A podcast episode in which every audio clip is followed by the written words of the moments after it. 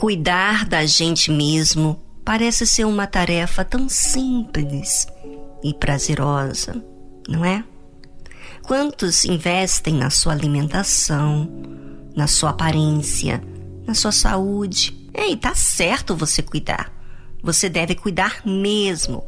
Porém, nós temos várias áreas que requer atenção e muitas vezes concentramos em uma e às vezes em outras áreas, mas outras ficam bem relaxadas e esquecidas.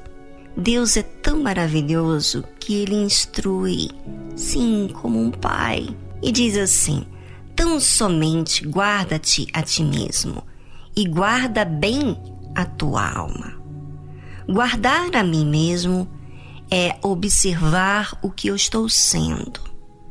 Sabe quando você recebe uma orientação que chama muito a sua atenção aqui na rádio, no nosso programa, e depois, volta e meia, você volta aquele assunto, é tocado novamente na reunião que você vai, na, na leitura da Bíblia que você lê, e novamente chama a sua atenção. É Deus falando. Só que no momento que ele fala, mostra que tem alguma coisa com o seu jeito que não é legal. E aí incomoda. Mas se você não considera que aquela incomodação como algo verdadeiro e que aquilo é coisa da sua cabeça, então aí se perde a grande oportunidade de mudar.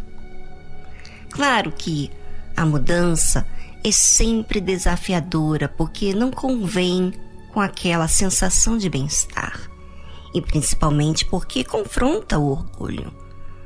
Mas você ficar fugindo da mudança, você não estará se guardando e muito menos guardando a sua alma. Já falei bastante, mas vou dar continuidade logo a seguir depois dessa linda música instrumental. E voltamos.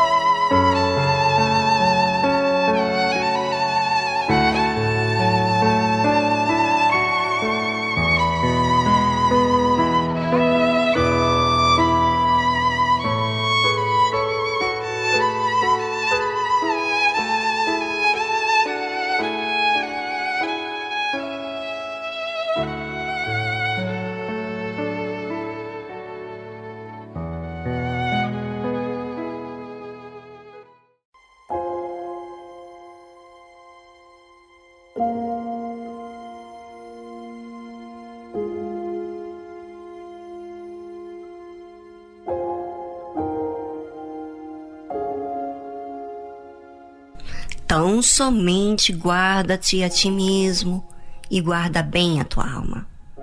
Parece que guardar a nós mesmos é uma tarefa que estamos sempre executando. Sim, para algumas áreas sim, mas para outras deixamos a desejar.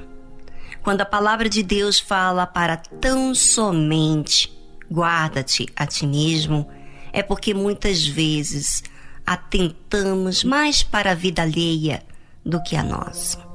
E são muito poucas vezes que atentamos para guardar bem a nossa alma. Quantas pessoas agora, neste momento, guardam mal a sua alma, com mágoa, com ressentimento, com traumas, com vingança, com tantas coisas que nem sequer podemos mencionar todos os detalhes aqui. Tem ansiedades que nos deixam duvidosos, tem medos que nos deixam desconfiados. Enfim, tudo isso vem da alma.